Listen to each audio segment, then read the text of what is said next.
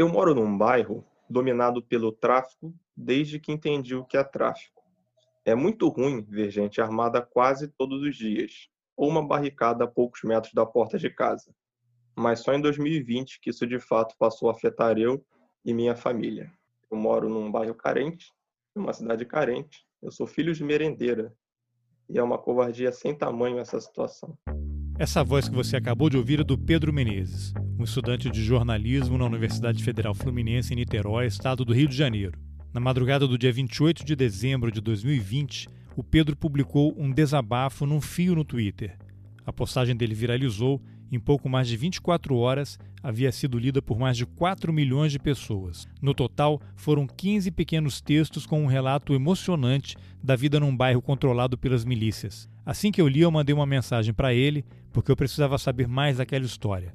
Eu pedi e o Pedro gravou o que ele postou naquela madrugada. E esse texto que ele gravou vai ser o fio condutor da nossa conversa. Eu sou Carlos Alberto Júnior e esse é o Roteirices. Vamos nessa. Pedro, para a gente começar, eu queria te perguntar quantos anos você tem? Tenho 20. E você mora em que cidade? Eu sei que esse, essa thread que você fez aí no Twitter, ela toca em pontos muito delicados, fala de temas muito sensíveis que podem resultar em ameaças e eventualmente algum perigo para você. Você se sente confortável em dizer o bairro que mora, a cidade, ou é melhor não, não falar?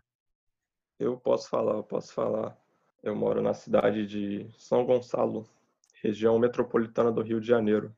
Você pode falar um pouquinho do perfil dessa região? É a segunda cidade mais populosa do estado, né? Aqui a maior parte, a maior parte dos moradores não trabalha aqui, né? Chamam de cidade dormitório.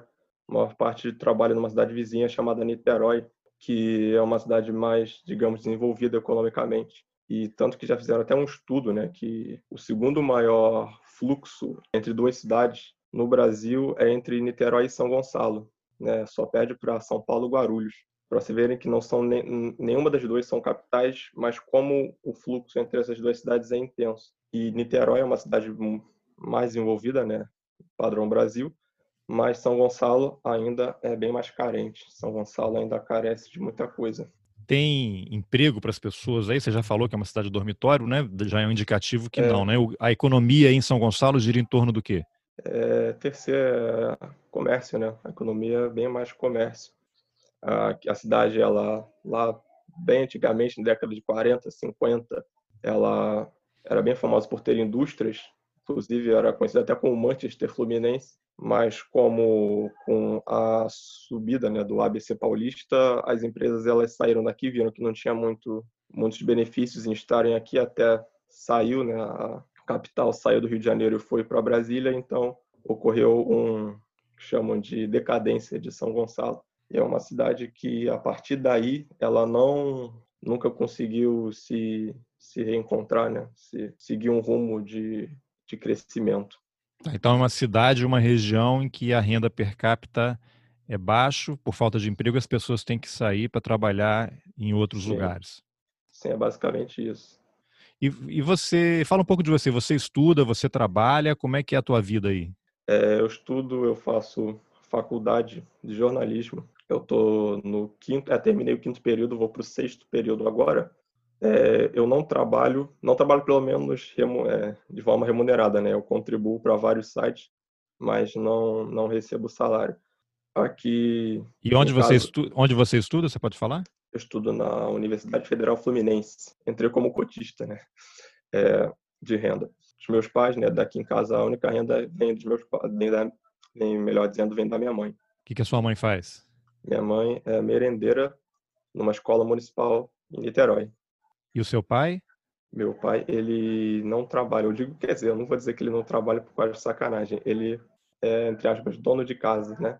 ele trabalha com atividade doméstica. E mas ele teve um emprego antes? O que, que ele fazia e o que, que aconteceu para ele estar tá nessa situação hoje? Meu pai ele já trabalhou como segurança, como vendedor, como um monte de coisa, né? Mas nunca nunca conseguiu nenhum é, não, não tem, né? Curso superior, então chega uma hora que vem a idade, né? Aí ele não consegue mais arranjar emprego, né? Qual é a idade dele?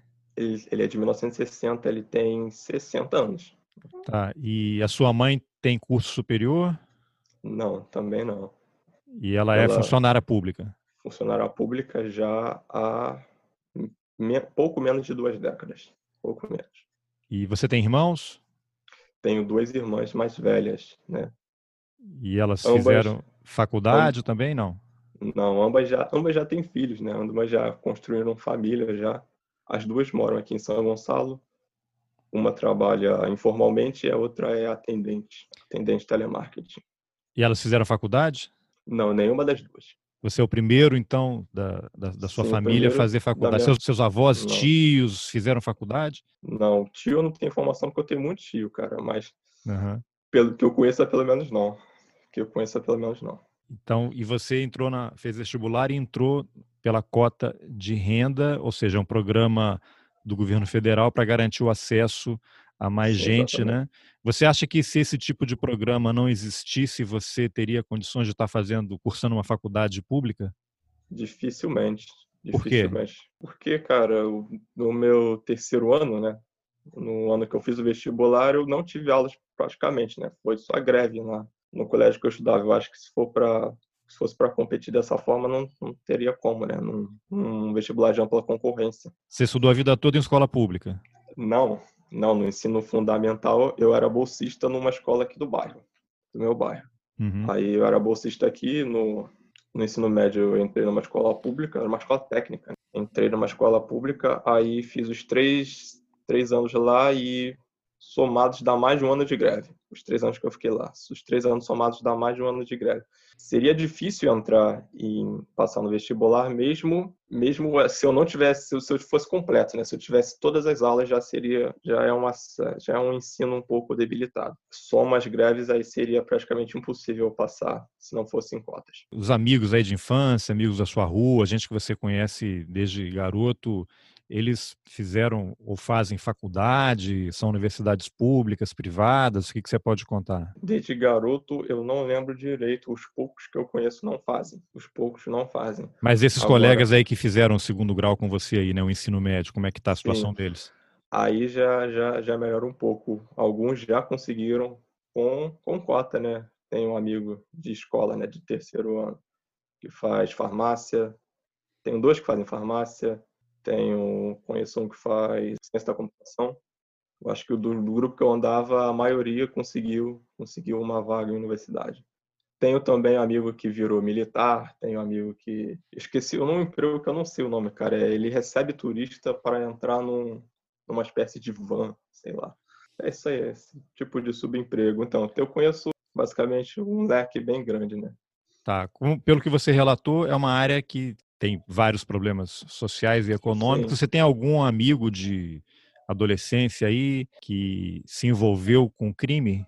Tem um que eu acho que já saiu. Ele começou a vender. Vender o quê? Drogas? Vender droga, é. Só que aí eu parei de, de conversar com ele. Eu acho que ele já saiu, saiu dessa vida. Mas eu não, não tenho certeza, porque eu perdi, perdi o contato com ele. Capítulo 2 E foi exatamente quando esses criminosos passaram a tomar práticas de milícia. A primeira atitude foi monopolizar a venda de gás. Só podemos comprar agora no fornecedor oficial. A segunda foi monopolizar a venda de água mineral. Isso afeta mais os comerciantes. Eu queria que você falasse um pouquinho mais sobre isso o monopólio da venda de gás. O que, que era isso? Antes vocês podiam comprar o, o, botijão de gás em qualquer lugar e agora só com um fornecedor oficial que você escreveu na postagem entre aspas, né? O que, que significa isso? Como é que é essa operação toda para vocês? Eu começo dizendo que eu moro num bairro dominado pelo tráfico desde, desde que eu entendi como eram as coisas, né? Desde que eu entendi as coisas como elas são. Porque realmente, desde que eu que eu me entendo por gente, eu vejo, né? Vejo essas coisas. Desde pequeno eu vejo barricada na minha rua, aí sai a barricada, entra aquelas barreiras, né, para não entrar qualquer força, qualquer desafeto, né, desses grupos. É, eu vejo isso desde sempre. Meu pai, meu pai costuma dizer que eles só chegaram aqui depois que, que o governador, na época Sérgio Cabral, Sérgio Cabral começou a fazer é, as unidades de polícia pacificadora no Rio de Janeiro. Meu pai acredita que houve uma migração do, de várias comunidades do Rio de Janeiro, né, do, de vários traficantes para cá. Eu acho que essa migração lá de fato existiu, mas eu não sei se ela é tão determinante assim.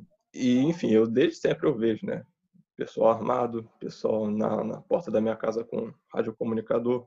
E qual era a sua relação com essas pessoas? São pessoas que você conhece, cumprimenta quando passa, eles falam com você? Não, eu costumo não falar. Aliás, meus, meus pais, eles costumam cumprimentar, né? Aí eu, eles não cumprimentam, não. Mas é, eles sabem quem é você, né? Sabem onde você sim, mora, sabem que você é um morador, sim, é. sabem tudo. Sabe que eu tô vida. aqui. Sabe que eu tô aqui, né? Sabe que eu entro, eu subo a rua, pô, sabe que eu moro naquele portão. Então eles chegam a cumprimentar. Eu, eles não cumprimentam. Agora, meus pais, eles cumprimentam. Algumas vezes, alguns, né? Não todos. Você já se sentiu que... ameaçado por eles? São sempre as mesmas pessoas ou tem um rodízio? Você chegou a notar isso? Isso que eu ia comentar agora, né? Não, não fica gente por muito tempo. Não fica, a gente sempre muda, sempre muda agora, porque muda aí só Deus sabe, né? Se acontecer alguma coisa, se eles mudaram de lugar, a gente não sabe. Sempre muda, sempre muda. Eu ia falar uma coisa que eu esqueci. Não, esse, eu tinha perguntado do gás, né? Como é que é essa ah, agora? Sim. Vocês receberam uma informação, olha, agora só pode comprar em tal lugar? Basicamente, sumiram os comerciantes de gás daqui. Eu não sei o que aconteceu. É, sumiram, né? A gente só pode comprar num num determinado local. Só tem uma opção agora, ou melhor, só tem uma opção agora, que é meio estranho, né? Porque se você for pesquisar, se eu for ver nas notícias, né, que saem na TV, é, normalmente eles cobram um preço caro, né, para os comerciantes e para obrigar esses comerciantes a, a né, obrigam os comerciantes de gás a comprarem esse gás caro, né, e embolsarem o dinheiro Aqui não ocorre isso. Aqui, basicamente, os comerciantes foram afugentados, né? Não é que vocês receberam uma ordem, agora só pode não. comprar nessa loja aqui. É que essa não, não é a única loja que a única Sim. loja que existe para vocês comprarem. Sim, é o único local. E o preço aumentou. É, o preço aumentou. E aí a água mineral também está acontecendo isso. A água mineral também. É mais no molde anterior, né? Eles obrigam né, os comerciantes a comprarem no preço caro e a partir daí os comerciantes são obrigados a comprar e aí revenderem por um preço bem mais alto do que o valor de mercado. Foi algo que complicou bastante no, quando teve uma SEDAI, houve uma crise aí de fornecimento de água,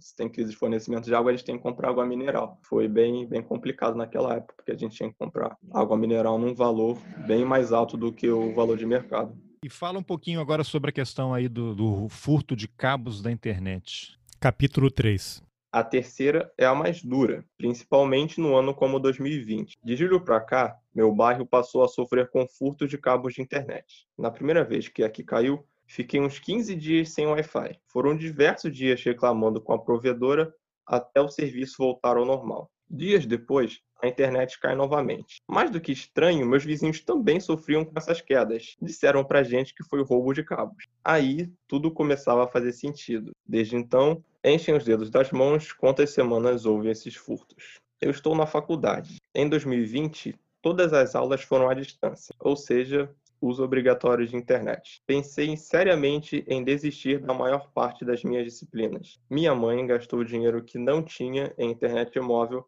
para eu poder terminar o semestre. A estratégia é clara: fazer com que a única provedora que chega até aqui abandone a região. Já aconteceu em outros bairros. E nos forçar a assinar internet clandestina. E é até caricato, pois no dia seguinte de cada furto aparece um panfleto dessa gatonet no nosso correio. Os furtos não são feitos para venderem os cabos. E eu mesmo cheguei a ver. Eles cortam poucos metros de cabo. Se fosse para vender, arrancavam tudo. Refazer é um trabalho bem demorado que, de fato, leva bastante tempo. O objetivo é minar os moradores, deixá-los sem saída. A provedora também não faz questão de nos dar qualquer auxílio. A conta é cara e em todos esses meses só nos deram um ínfimo desconto de 6,6%. No restante dos meses pagamos integralmente. Até a Anatel numa de nossas reclamações, absolveu a Oi. O problema é que não temos nada com isso. Pagamos por um serviço que não usufruímos. Os roubos são feitos de madrugada e nessa madrugada ocorreu novamente. Por isso eu estou fazendo essa thread. É cansativo demais. Por mais que eu use esse perfil aqui apenas para falar de esporte, eu precisava falar algo.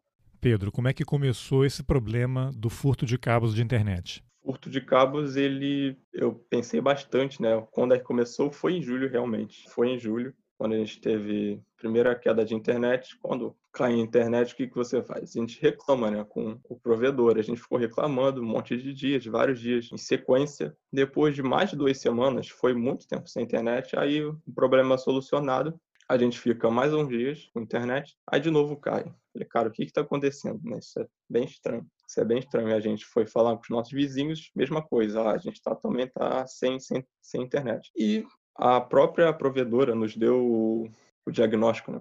É que foi furto de cabos. Foi a própria provedora quem disse isso. Aí foi, a gente pensou, né? tudo começa a fazer sentido. Eu confesso que na primeira vez que eu ouvi esse negócio de furto de cabos, eu pensei que realmente fosse para revender, porque de alguma forma achei que aquilo tivesse valor de mercado, né? Mas como como eu disse mais para frente, não, não, tem a ver com isso. O roubo ele é basicamente feito para forçarem né, os moradores a assinarem com internet clandestina. É que tem um nome comum que é usado que é a Gatonet, né? Gatonet. Veja, como é que funciona isso aí? Existe uma, uma pessoa ou uma revendedora de alguma operadora de internet aí que oferece um serviço que é mais caro do que o oferecido pela, pelas empresas tradicionais e vocês, por para evitar que haja essa interrupção constante, vocês são obrigados a assinar o serviço com essa empresa e depois que fazem isso, aí o serviço é, é retomado e vocês não, não têm mais corte, é isso que acontece? É, é a gente, bom, a gente tenta, eu acho que existe, eu não posso precisar para você quantas empresas clandestinas existem, eu acho que existem mais de uma, existe mais de uma, mas uma é a mais existe mais campanha, né? Existe mais panfleto, existe mais cartão sou dela, né? Eu acho que a partir do momento que a gente assina com ela, ela provavelmente deve deve arranjar uma forma, não sei dizer exatamente que não cai mais a internet, né? Devem puxar algum fio de algum lugar de, que não vai cair mais, né? Isso é só para internet, né? Não é de TV a cabo, né? É o serviço de internet mesmo. É de internet, tem TV a cabo também. Eu tô até com um cartão aqui, o último cartão que mandaram cartão que se eu olhar aqui, tem dois números de telefone e um e-mail que não é nem comercial, é um e-mail de nome de um cara. É um e-mail aqui, nome de cara. É um cartão que tem uns preços aqui atrás. Você liga para ele, em vez de ligar para uma empresa Sim. já tradicional, ele vai lá, instala o serviço, você tem internet e TV a cabo. Sim, é, isso aí. E é um serviço mais caro do que. A assinatura é mais cara do que a, se é, você assinar com uma empresa tradicional? É bem caro. Aqui tá 20 megas, 149 reais. É o preço que tá aqui. E você sabe quanto é que vocês pagam hoje aí pelo serviço tradicional? Pagamos na média. Só, pagamos, pagamos nessa média, mas é uma média bem cara. A gente paga 150 reais por 10 megas de internet. Tá. Só que tem interrupção constante. Sim, interrupção constante. Tá. E você comentou também que a sua mãe gastou um dinheirão aí, né, para poder ter internet móvel para você continuar assistindo às aulas, dinheiro que ela não tem. Fala um pouquinho aí dessa situação. Acho que eu vejo na, na universidade pública que é bem comum o aluno ele ter que decidir se ele vai assistir uma aula ou não por causa de dinheiro de passagem. Eu, graças a Deus, até hoje não passei por isso porque eu moro relativamente perto da faculdade, então não tenho que gastar muito dinheiro com, com transporte público. Mas aqui em casa eu senti isso. Quando teve exatamente quando não, não tive que sair de casa, eu senti isso, porque eu tinha que pagar a internet móvel, né? E vídeos, né? Vídeo costuma consumir mais internet. Então eu tinha que decidir qual aula eu ia assistir, qual aula eu não ia assistir, porque eu não tinha, né? Eu até pensei, ó, eu falei para falei para minha mãe que eu ia sair para de algumas disciplinas, né? Sair de várias, sair da maioria, principalmente as que eu estava me complicando, e ela falou não, né? Aí ela botou um monte de dinheiro de crédito subsequente, dinheiro que eu sei que ela não tem. A gente teve que passar por um aperto, né? Mas graças a Deus não, não a gente não passou necessidade, não chegou a passar necessidade, mas a gente teve que cortar muita coisa aqui. Como é que isso vai interferir na sua formação? Eu pergunto isso porque existe essa tentativa aí já de algum tempo do governo federal de privatizar a universidade pública, de restringir acesso de, de estudantes de famílias mais carentes, né? de criar uma série de entraves e dificuldade. Você acha que você compete em pé de igualdade com um jovem da mesma idade que mora num bairro rico? Você acha que você vai chegar ao mercado de trabalho com as mesmas condições de competir por um disputar um emprego? É complicado, né? É complicado porque eu digo que, que agora eu não preciso muito de internet porque eu já acabou o semestre, né? Já acabou o semestre, então não estou tão necessitado. Eu não tô, eu não tô necessitado no sentido de assistir aulas, mas no sentido de tentar, vamos dizer assim, crescer o meu portfólio entre aspas, né? Eu não consigo mais fazer nada, não consigo, não consigo pegar algum curso que eu que me ofereça certificado, porque eu não tenho internet. Né? Eu estou refém disso. Consigo, sei lá, se eu, eu estudo inglês pela internet, ó, tive que parar. Né? Tive que parar. Agora só em livro. Só em livro, porque não tem como estudar por, por algo que você não consegue. Né? Então, se você for competir, né, essa competição ela, ela, é desigual, ela é desigual. Aliás, uma das uma da repercussão que teve né, nessa esse meu fio no Twitter foi essa, né? Pessoas falando em meritocracia, né? Que meritocracia não existe. Eu acho um, bem complicado, realmente, bem complicado. Você... O, que, o que você sente quando ouve essa palavra meritocracia? É bem é bem bem complicado. É bem, eu não gosto, né? É, eu ainda digo que que eu ainda sou eu ainda sou privilegiado em ser branco, né? A maior a minha rua, minha rua majoritariamente é negra, né? É, eu não vou dizer um número aqui porque eu estaria sendo, mas é majoritariamente negra. E pô, se eu eu sou branco, eu ah, faço faculdade, eu, eu já vejo a meritocracia, eu já me considerava privilegiado e ainda me considero, né? Aí você ainda vou saber que você ainda não está você ainda existem outras formas de você se sentir, se ser inferior na sociedade é meio bem, bem chato. Capítulo 4. Não para por aí. A última novidade é que nas últimas semanas passaram a vender drogas em frente ao portão de casa. Literalmente no portão. Chega 22 horas, um grupo toma conta da calçada e aí começa uma paração de carro que vai madrugada adentro. O semblante de desânimo do meu pai entrando na sala após fechar o portão é perceptível mesmo que ele não diga uma palavra. E é basicamente isso. Não temos palavra, estamos abandonados, ninguém olha para nós. Em 2018, quando eu voltava da faculdade, todos os dias tinha algum menor de idade sentado na calçada, segurando um radiocomunicador, possivelmente armado, eu achava que não podia piorar. Piorou bastante, tende a piorar mais. Pedro, como é que isso aí começou a acontecer? Aí tem um movimento intenso de gente aí parando o carro na frente, gente armada. Detalhe um pouco mais essa situação. É, bom, a gente sabe que existe tráfico aqui, né? Mas começou a ocorrer de semanas para cá na porta, na porta da minha casa, né? É, a gente para, passa um certo horário, das 9, 10 horas da noite, e costuma, o meu portão costuma ficar cheio, né? Costuma ficar umas 5, 6 pessoas chegam a colocar cadeira, chegam a colocar um monte de coisa. E eu ouço, né? Então, quando eu, quando eu falo paração de carro, porque eu ouço o carro chegando, eu ouço moto, então eu ouço gente parando ali. Deve ter pedestre também, mas eu não vejo, mas eu ouço. E a gente sabe que isso aí, a gente sabe, né? Meu pai já viu, né? Que a gente vendendo droga, né? Que o pessoal tá com uma coisa no carro, eles tacam para dentro, tacam de volta, né? Então isso é, estão vendendo alguma coisa. Tem algum toque de recolher aí? Vocês não saem de casa? Vocês têm medo? Você falou que só não, não vê, mas ouve porque você tem medo de sair? É, eu deixo sair. Eu, eu costumava bastante ficar no meu quintal, não fico mais. Não fico mais, porque é bem chato. Uma situação bem, bem, bem incômoda. Mas houve algum tipo de, de ameaça, de, de assédio deles em relação a vocês, aos moradores? Não houve, não houve, mas. A simples presença, né? É, é porque assim, que, que a gente, o que, que vai acontecer, né? Se chegar algum desafeto deles, o que, que vai acontecer? Sei lá, se, tem um, se houver algum tiroteio, a gente pensa logo, eles vão pular para cá, para aqui, para dentro. E isso já aconteceu, né? Já aconteceu de, de bandido entrar aqui dentro. Para se esconder em fuga. Para se esconder, para se esconder em fuga. Então, se, então entrou isso... aí na casa ou ficou no quintal? Entrou em casa. Entrou em casa. Isso foi. Você estava aí? estava, isso foi, isso tem um tempo, isso foi em 2012. Eu lembro até hoje que eu estava fazendo, eu estava vendo o filme que passava segunda noite. Eu estava vendo, tava, era de noite, aí chegou, entrou né, dois, dois rapazes, um deles parecia ser menor, outro era um pouco mais velho, mas um deles era bem mais novo, parecia ser menor, estava com uma cara de assustado, uma cara de assustado, e entra, entraram dois aqui em casa, mas é que eles é... bateram na porta ou a porta estava aberta, destrancada, eles entraram? Como a é porta estava aberta, eles entraram pelos fundos. Aí um olhou assim para dentro de casa, aí, aí a gente ficou olhando o que, que é aquilo ali. Olhou assim, só a cabeça, né? Só a cabeça, para quem está ouvindo, sabe, só a cabeça pela porta assim.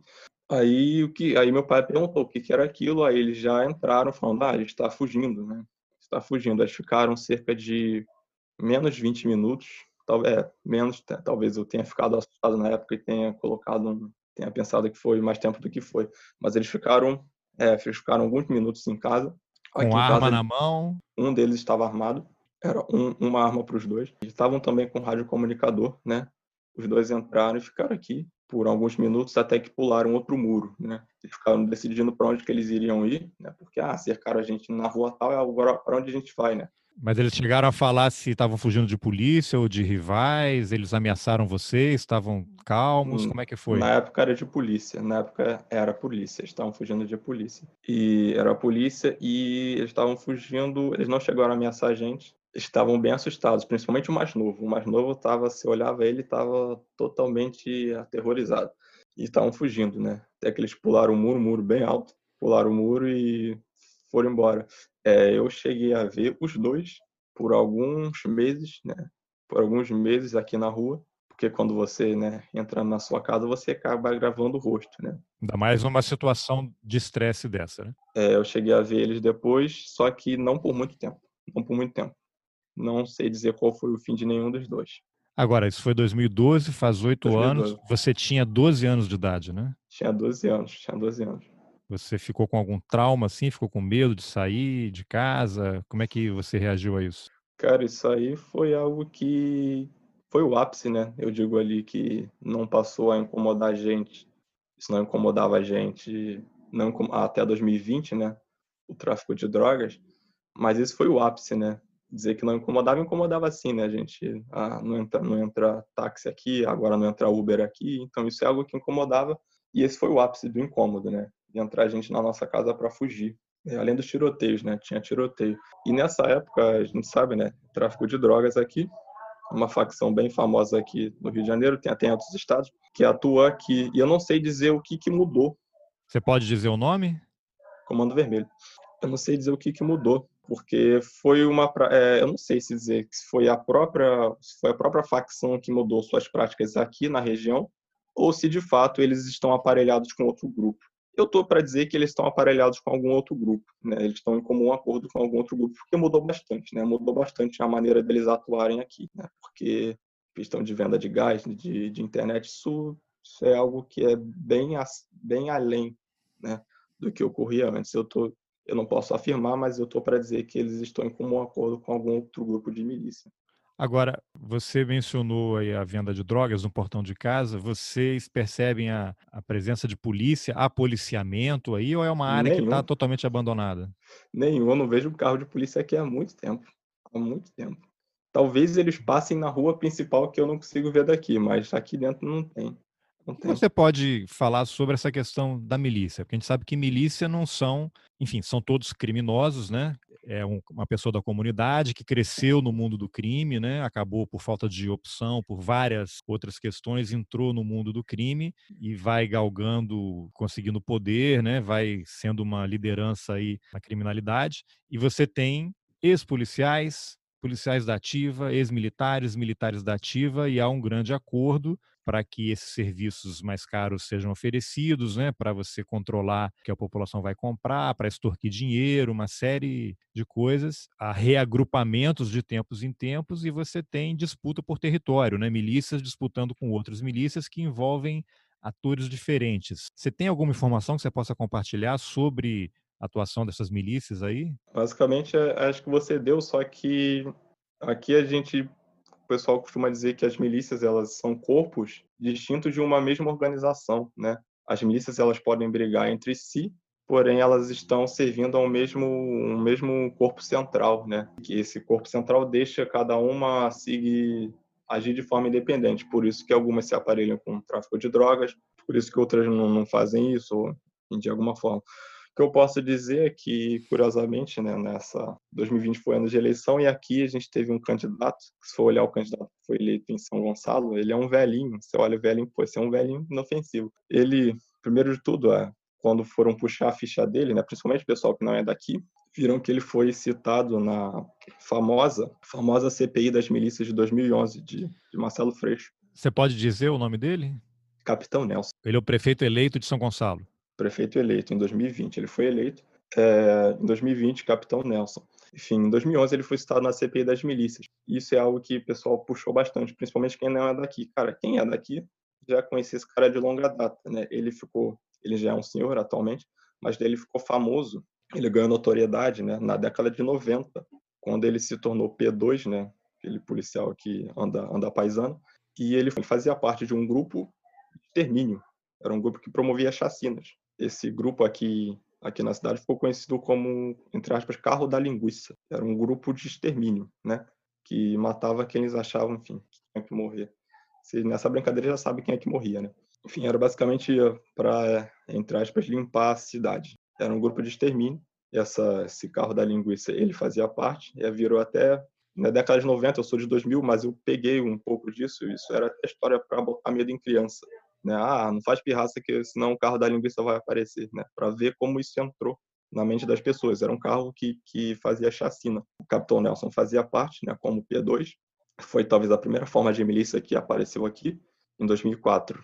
Ele virou vereador, ele já entrou no mundo da política e, e eu não tenho, tenho medo de falar isso, né, de que ele fazia, promovia a chacina, porque o próprio, em 2018, usou isso para na campanha de deputado estadual ele não conseguiu ser deputado, ele botou na, num dos vídeos de campanha dele, ah, Capitão Nelson fez história na, dentro de sua veraneio cinza, carro, veraneio, dentro de sua veraneio cinza, realizando é, apreensões e prisões, sei lá, uma coisa assim. Falei, cara, aqui na cidade, quando se fala em veraneio cinza, só se pensa em chacina. Né? Ele, ele, ele ou a equipe de campanha dele sabia muito bem do que do que, do que aquela veraneio cinza representa, né? Aquilo ali é chacina. Veraneio Cinza é, é a patrulha, é o carro de patrulha da polícia, né? Ele fazia isso enquanto policial militar. É, isso aí, é o carro de patrulha da polícia. Sim, P2. É, ele sabe, sabe muito bem que aquele carro veraneio, né, representa, né? Ele sabia muito bem. Ele, Curioso então... é que o veraneio é um carro também que era usado no período da ditadura Sim, sim. Quando o pessoal do DOI-CODE é. atuava contra os opositores do regime e usavam para prender, torturar e matar e desaparecer pessoas. Então ele foi eleito esse ano. Ele foi eleito contra um candidato do, do PT. Né? Muita gente falou, falou de ah, não foi eleito porque o outro era do PT. Eu não sei. Eu acho que para mim é uma questão muito mais regional. Né? Eu queria que você falasse um, um pouquinho disso. Por que, que um, uma pessoa com esse perfil acaba sendo eleita, já que São Gonçalo, por tudo que você relatou, uma cidade que não tem muitos recursos, não tem indústria, não tem emprego, né? além do setor é, de, de serviços, né? as pessoas têm que sair para estudar, para trabalhar, e há uma criminalidade, são áreas ocupadas por milícia, por criminosos, e a população vota numa pessoa com esse perfil. A que você atribui esse resultado? O pessoal falou em antipetismo, né, porque o candidato era do PT, também falaram de. Ele fez muita campanha. Um slogan dele era Vamos tirar as barricadas. Era o slogan dele, né? Não o slogan, mas uma frase que ele repetia muito. É, ah, o pessoal falou muito em segurança pública, mas eu não sei se vai muito por aí. Eu acho que ele é um candidato muito identificado com uma determinada região da cidade, que ele chegou a ganhar, uma região popular que ele chegou a ganhar mais de 80%. Se eu vou pesquisar, a eleição ela foi parelho, né? Foi 50 a 49%, foi bem parelho, mas na região, né, dele, ele ganhou com mais de 80%. Então ele é um candidato, eu não, não acredito que tenha forçado o voto, mas eu, ele é um candidato muito identificado com uma determinada região da cidade e que lá ele ganhou. Isso que, que região é essa? Qual é o perfil dessa região? Região é a região mais pobre da cidade, região do Pacheco, né, Alcântara, Laranjal, esses bairros assim. Quando você diz não acredita que ele tenha forçado o voto, o que, que essa expressão significa? É que tenha ocorrido a ocorrido essa voto, né, que a gente sabe que existe em comunidade assim, né, de você olhar a quantidade de votos que existe numa zona eleitoral e você, ó, X votos ali eu vou ter que conseguir, né? Eu não, eu acho que isso vale muito para vereador. Isso acontece com vereador, né? É que é, são os cabos eleitorais do candidato chegam na comunidade falam: vocês vão votar nesse candidato. Se quando sair o resultado não tiver o que a gente imagina, vocês vão sofrer as consequências, algo assim. Sim, isso ocorre aqui para vereador, para vereador. Agora, para prefeito é uma cidade com um milhão de habitantes. Eu não sei, não sei se isso mas esse resultado de 80% nesse bairro com essas características já é um sintoma interessante, né? É um sintoma interessante, mas eu, eu realmente não consigo precisar. Falaram também na questão da segurança pública.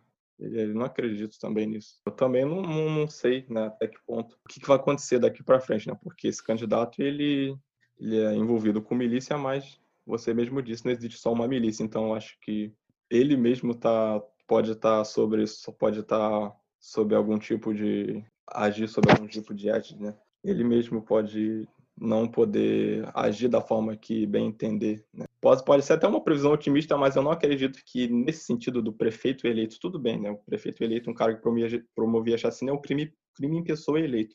Mas eu não sei até que ponto isso pode influenciar para piorar, né? Melhorar não vai, com certeza não vai. Mas eu não sei até que ponto ele próprio, né, como prefeito, pode utilizar do, seu cargo para os braços, né? Dessa é. milícia entrar na cidade. Teve um outro ponto interessante que você escreveu no seu tweet, que é o semblante de desânimo do seu pai quando ele entra em casa depois de fechar o portão, quando ele chega e vê o pessoal vendendo droga em frente à casa de vocês. Quando é que você começou a perceber isso? Você fala com seu pai sobre isso? Vocês conversam? Pensam em sair daí, mudar, ir para outro lugar? É, sentimento de, de abandono, né? De abandono. Ele já, é, já você vê, né, que ele fecha o portão de madrugada, de noite, né? Então ele volta sempre desanimado. Ele não costuma comentar isso, mas ele comenta de tarde, pô, ah, esses caras ficam aqui no nosso portão, né? Que, que, que, que mundo a gente vive, né? Que mundo a gente vive? É, e ele volta, né? De madrugada, sempre com um semblante bem, bem triste e fazendo fazendo qualquer comentário sobre sobre ele nunca comenta sobre o que está acontecendo, mas ele, ele, dá a entender que ele está triste por causa daquilo. Ele fala, cara, como é que a gente, como é que a gente chegou nessa situação? É. Como é que a gente chegou nessa situação? Não tem poder público, não tem nada aqui, né? É como se é uma frase bem clichê, mas é como se a gente não existisse. É como se a gente vivesse num enfim. O que você sente quando você vê o seu pai chegando com com esse sentimento? Eu fico profundamente triste, cara. Eu fico profundamente triste. É, talvez eu fique mais triste por ele até, né? Porque eu sei que meu pai não é uma pessoa que atingiu os objetivos da vida dele. E, pô, você vê ele ele tem, enfim, tem doença, né? Tem doença de pulmão, de coração, né? Ele tem enfisema. E você vê uma pessoa que está já chegando no estágio final da vida e ao invés de ter tranquilidade, né, você não tem tranquilidade. É, você passa por situações que você nunca imaginou passar. É algo que até me, me toca né? falar aqui para você. Que é, é bastante chato. É bastante chato. Vocês pensam em mudar daí, ir para outro lugar? Não tem, é, não é tão fácil assim, né? Mudar, mudar acho que é a coisa que eu mais quero, né? Mas eu acho que não é tão, tão preto no branco. Né? A gente. Hum, eu tô meio que. Até aqui eu tô meio que preso, né? Porque eu faço faculdade, né? Depois que eu sair, talvez, talvez seja uma possibilidade, mas. Até porque essa casa aqui é nossa, né? É herança. Mas aí é que tá o problema, né? Quanto é que a gente vai conseguir por essa casa, né? Nesse local é, é bem chato, é bem complicado. Né? Mudar, mudar, talvez seja o que eu mais quero, mas é bem, não é tão fácil. Capítulo 5 O mais provável é que em algum tempo passem a cobrar a taxa de proteção, algo que já ocorre em outros bairros. Afinal, tudo que ocorre no entorno leva alguns meses para chegar aqui. Talvez esse seja o principal mote de uma milícia, extorquir moradores. Você acha que vai chegar esse momento, vocês vão ter que dar um dinheiro, vai todo, todo mês vai passar alguém na porta, bater e pedir o dinheiro Bom, da proteção para nada acontecer com vocês? Ah, eu, isso aí é o que eu vejo, né? Eu vejo que em outros bairros aqui do entorno isso acontece, né? Bairro aqui, os mesmos bairros que eu falei anteriormente lá, que o Capitão Nelson era forte isso acontece lá, eu já vi em site de notícia, né? Que já o pessoal já cobra, né? Já cobra lá os 50 reais por proteção, né? Porque ó, você paga aqui 100 reais, sei lá, não sei o preço, chutei aqui. Você paga um preço aqui e aí você vai ter proteção. Você não vai ser assaltado, né? Ninguém vai te incomodar, né? Você só vai ser extorquido. Né? Isso, não, isso não existe. E isso não acontece aqui ainda, mas foi um o palpite que eu dei, né? Porque eu estava tão transtornado, né, quando eu escrevi isso, que eu dei, eu falei isso, ó, isso uma hora vai acontecer, né? Isso, isso uma hora vai acontecer. Até curioso porque eu vi gente dizendo que ah, ele escreveu tão bem, tão sereno, né, sobre uma situação tão complicada. Eu estava transtornado quando eu escrevi isso, né? Tava de madrugada. Se você for olhar o horário aqui, sei lá o horário, é, foi quase 5 da manhã, né? O como eu, eu, eu, até digo no fio que os furtos acontecem de madrugada, né? Normalmente eu durmo com a internet e acordo sem uhum. internet. Nesse caso eu estava acordado, eu estava madrugando. Enfim, eu estava madrugando lá. Normalmente eu não vejo quando a internet cai, né? Eu estou dormindo, aí eu acordo, tá sem internet. E naquele dia eu vi, né? Eu vi, eu estava assistindo o vídeo, aí parou, o que que é isso? Aí caiu a internet. Fiquei transtornado, né? Eu comecei a escrever. E eu não esperava que isso desse a menor repercussão, até porque eu postei tudo de madrugada e eu tinha pouquíssimos seguidores. Né? Eu tinha menos de, sei lá, 400. Tinha quase nada. Então, isso não vai ter repercussão nenhuma. No dia seguinte, eu não tenho nem o app do Twitter no, no celular. Não, nem tenho. Eu entro pelo navegador. Então, não tinha a ver como estava chegando notificação. Não tinha como ver isso. É, por isso que eu levei muito tempo para ver aquilo. Eu falei, caramba, a primeira coisa que eu fiz foi tirar minha foto. E depois aí eu tirei meu nome também. Mas uh, foi isso, né? Eu tava, tava transtornado quando eu escrevi fala um pouquinho disso. Você escreveu como um desabafo, né, no momento Sim. De transtorno, e quando você acordou e foi ver, o troço tinha viralizado, milhares é. de compartilhamentos, de comentários. O que, que você sentiu quando você viu a, a repercussão e a dimensão do, do teu texto? A primeira coisa que eu fiquei, eu fiquei assustado, fiquei com medo, né? Eu tirei minha foto. A primeira coisa que aconteceu foi essa. Aí depois eu pensei até em trancar meu perfil, mas falei não, porque felizmente eu não falei onde eu moro, né? Não falei onde eu moro. Mas é, é isso, né? eu fiquei, eu fiquei assustado. Eu achei até, até interessante, porque eu percebi que tinha muita, muita gente politizando o que eu estava escrevendo, o que eu escrevia é extremamente politizável, mas o pessoal estava tava utilizando das mais diversas formas, né? Eu não. Eu, o que eu escrevi foi um desabafo, que eu não. Enfim, eu não coloquei nada de política é, diretamente falando, né? Diretamente falando, não coloquei nada. Então as pessoas interpretaram das mais diversas formas. E você fez um relato da realidade, né? Sim, eu fiz um relato. É um extremamente politizável, mas eu não, não coloquei nada disso. E o pessoal vi que tinha gente compartilhando de diversas formas. Vi gente, tinha gente do Partido Novo falando, tinha um monte de, de coisa, né? Tinha é, muita gente falando sobre meritocracia, né? Do, ou seja, ele foi um tweet aproveitado tanto por gente mais progressista, tanto por gente mais conservadora ou liberal. Foi uma coisa bem. E o que, que você achou dessa politização? Você e você recebeu alguma ameaça? Você chegou a, a entrar em debate, digamos assim, com alguém, com algum dos comentários? Não, não entrei porque o que eu fiz foi ficar. Eu achei isso demais para mim, né? Eu saí eu saí do Twitter, falei, não vou entrar, vou só responder quem me enviou mensagem por é, privada. Só, só vou responder quem enviou mensagem privada, porque é muita mensagem, né? E eu vi que, enfim. E você recebeu, de... eu te mandei uma mensagem privada para pedir a entrevista porque fiquei impressionado Sim. com o seu relato. Você recebeu muitas outras mensagens privadas? E o Muita. Que, o que as pessoas estavam querendo saber é solidariedade, cobrança? Era, era muita, solidariedade, muita solidariedade, muita gente oferecendo dinheiro também nunca vi, eu não aceitei nada, né? Mas muita gente oferecendo dinheiro. Eu falei, achei incrível. Eu falei, poxa, é, muito, muito bacana de saber que tem gente tão preocupada assim, né? Mas eu não consegui aceitar, não. Não consegui aceitar, não. Até, até me pediram para colocar a conta bancária ali, não. Não vou colocar isso, não. Não vou fazer isso, porque eu não acho, não acho justo, não. Certamente, essa sequência de tweets que você fez aí provocou um impacto né, na, na tua vida. O que você acha que vai ser daqui para frente? Como é que esse momento vai te modificar? O que, que você pretende fazer a partir de agora com toda essa reação?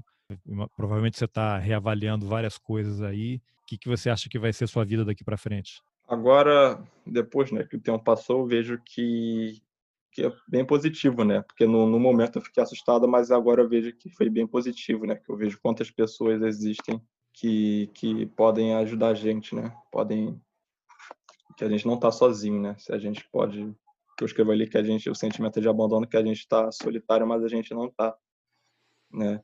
É, eu fiquei bem bem feliz com isso. Eu acho que que eu precisava era exatamente isso, precisava de ânimo, né? Eu tava bem, bem desanimado. Tava bem desanimado. Parece bobagem, né? Mas eu, eu não estava conseguindo fazer coisa básica, né? Depois, é, sempre quando acontece essas coisas eu não consigo, né? Eu fico parado sem fazer nada e quando com tanta mensagem que veio eu consegui muito ânimo, consegui eu consegui me animar bastante, né? Consegui ficar bastante firme no que eu para seguir daqui para frente. Parece bobagem, mas não é. Não é não. Não, não é bobagem, lógico que não. Você terminou o quinto semestre da faculdade de jornalismo. Qual é o teu o teu sonho aí de na área de jornalismo? É trabalhar com qualquer coisa que não seja esporte.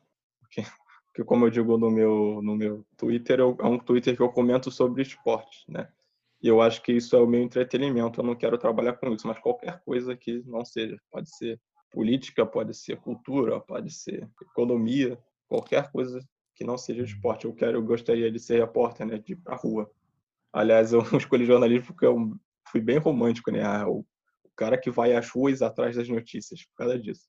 É por, porque, exatamente, fala um pouquinho mais. Por que, que você escolheu o jornalismo? O que, que te levou para isso? Imagino que no seu entorno aí de familiares e amigos não, não deve ter tido jornalista, gente para te influenciar, né? O que, que te levou a escolher esse curso? Eu sempre quis fazer história, porque era o mais viável, né? O, o mais conhecido, né?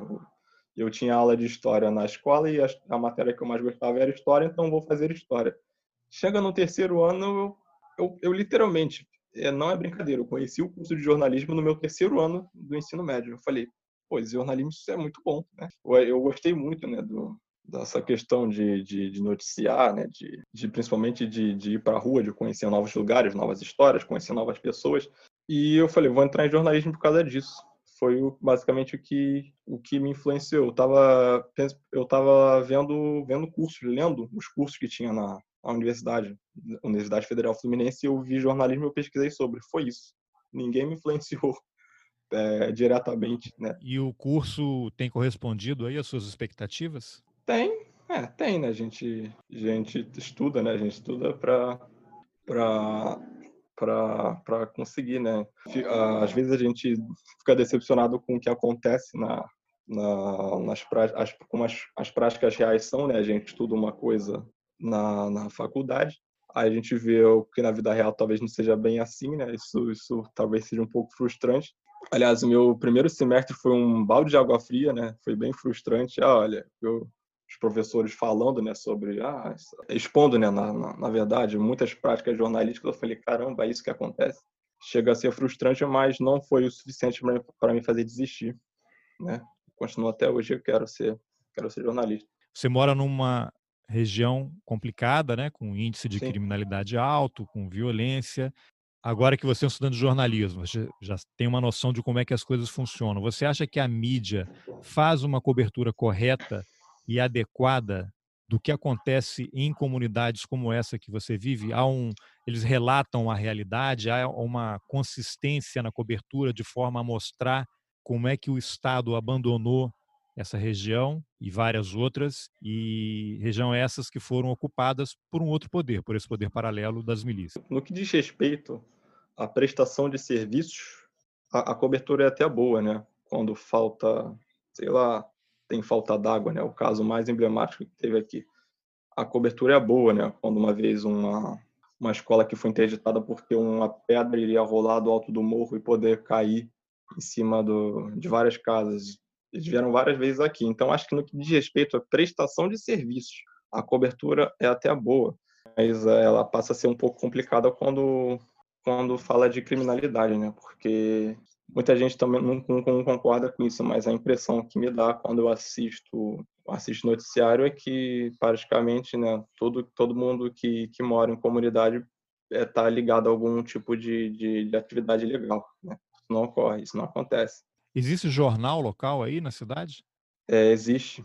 Existe um jornal que é extremamente sensacionalista. Extremamente sensacionalista. É, que parece que, sei lá, parou.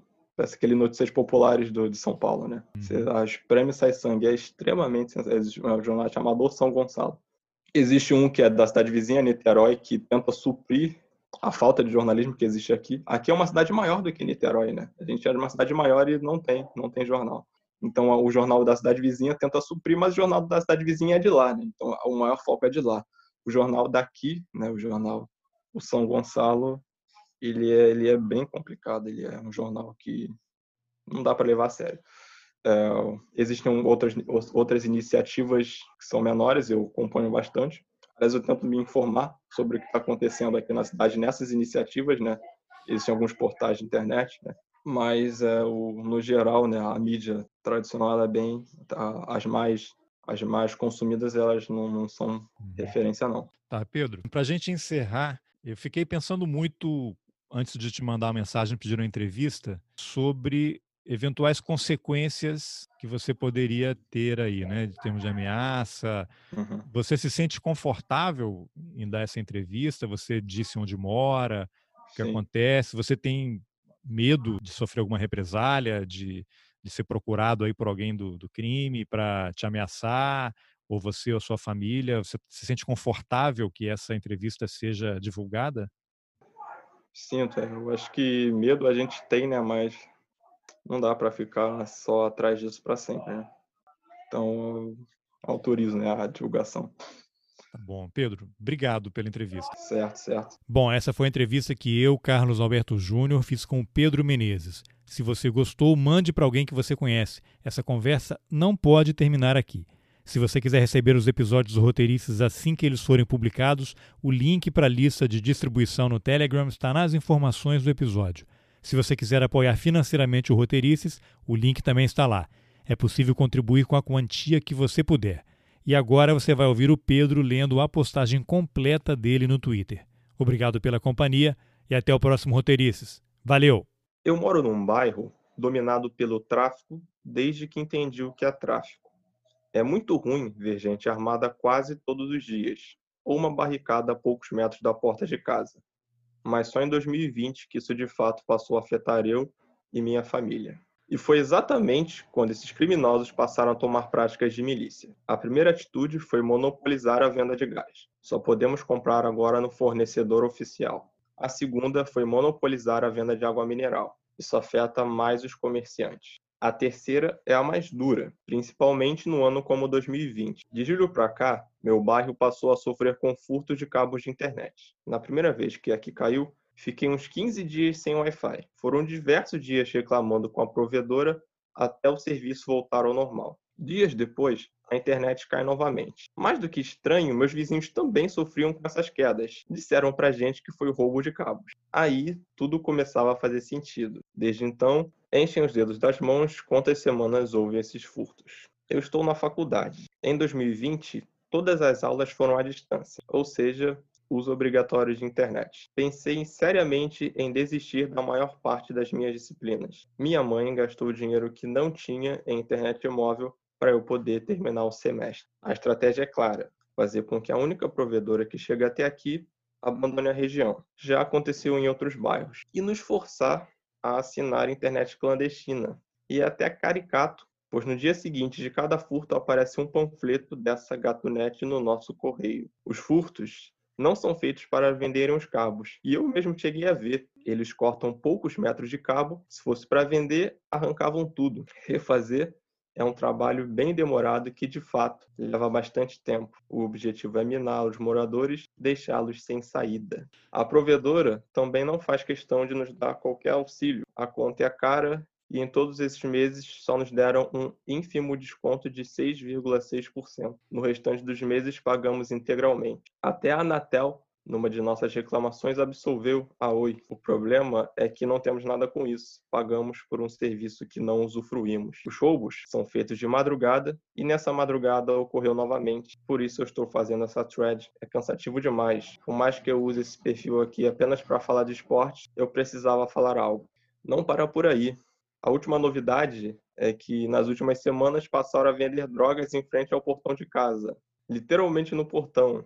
Chega 22 horas, um grupo toma conta da calçada e aí começa uma paração de carro que vai madrugada adentro. O semblante de desânimo do meu pai, entrando na sala após fechar o portão, é perceptível mesmo que ele não diga uma palavra. E é basicamente isso. Não temos palavra, estamos abandonados, ninguém olha para nós. Em 2018, quando eu voltava da faculdade, todos os dias tinha algum menor de idade sentado na calçada, segurando um radiocomunicador, possivelmente armado. Eu achava que não podia piorar. Piorou bastante, tende a piorar mais. O mais provável é que em algum tempo passem a cobrar a taxa de proteção, algo que já ocorre em outros bairros. Afinal, tudo que ocorre no entorno leva alguns meses para chegar aqui. Talvez esse seja o principal mote de uma milícia: extorquir moradores.